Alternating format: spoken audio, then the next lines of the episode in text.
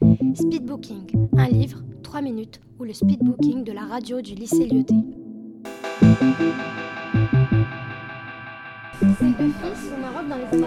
Et son père se retient. Alors que d'habitude, il regarde les films. C'était sur la Seconde Guerre mondiale. Mais euh, ça se passe pendant la, juste après la Seconde Guerre mondiale. Et pendant. Alors moi, il y a vraiment trois points qui m'ont Et euh, adoré par rapport à ce un jour, Bah, tout d'abord, Donc, dans euh, l'écriture. Donc, Drish Raby, c'est un Bonjour, alors aujourd'hui je vais essayer de vous convaincre de lire le livre qui s'intitule Celle qui voulait conduire le tram, fait par Catherine Cuenca. Ce livre parle du travail des femmes durant la Première Guerre mondiale et de leurs droits. On voit que Agnès, le personnage principal de ce livre, travaillait tout d'abord à l'usine mais n'aimait pas ce travail. Elle décida donc de changer et de conduire un tram à la place. Son mari Célestin blessé de guerre, était jaloux de sa femme Agnès, car elle gagnait beaucoup plus que lui. Il se mit donc à l'alcool, et commença à maltraiter Agnès.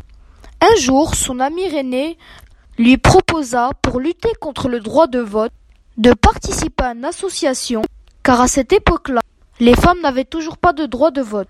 Maintenant, je vais vous raconter le passage qui m'a le plus plu. C'est un extrait de la page 113. Quatre mots y sont inscrits en lettres majuscules. La France doit voter. Allons-y, mes amis, déclare-t-elle. Il est temps de marcher. Et les autres s'inquiète Agnès. Elles savent où nous trouver. Brandissant banderoles et pancartes, les suffragettes se mettent en rang par trois ou quatre. Son bras gauche passait sous celui d'Agnès, euh, de René. Agnès se place derrière Marthe, en tête de cortège. Son cœur bat à coups redoublés. Elle pense à Célestin, sur son métier à tisser, qui la croit à la maison, en train de laver par terre ou d'astiquer les meubles.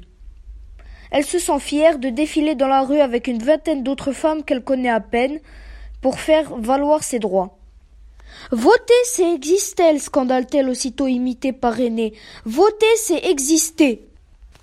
C'est le passage qui m'a le plus plu, car c'est là que j'ai vu que les femmes combattaient pour avoir le droit de vote et de la liberté.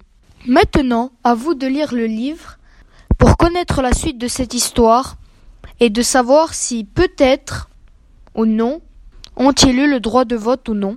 Merci de m'avoir écouté et j'espère que vous allez lire le livre. Speedbooking, un livre, 3 minutes, ou le speedbooking de la radio du lycée.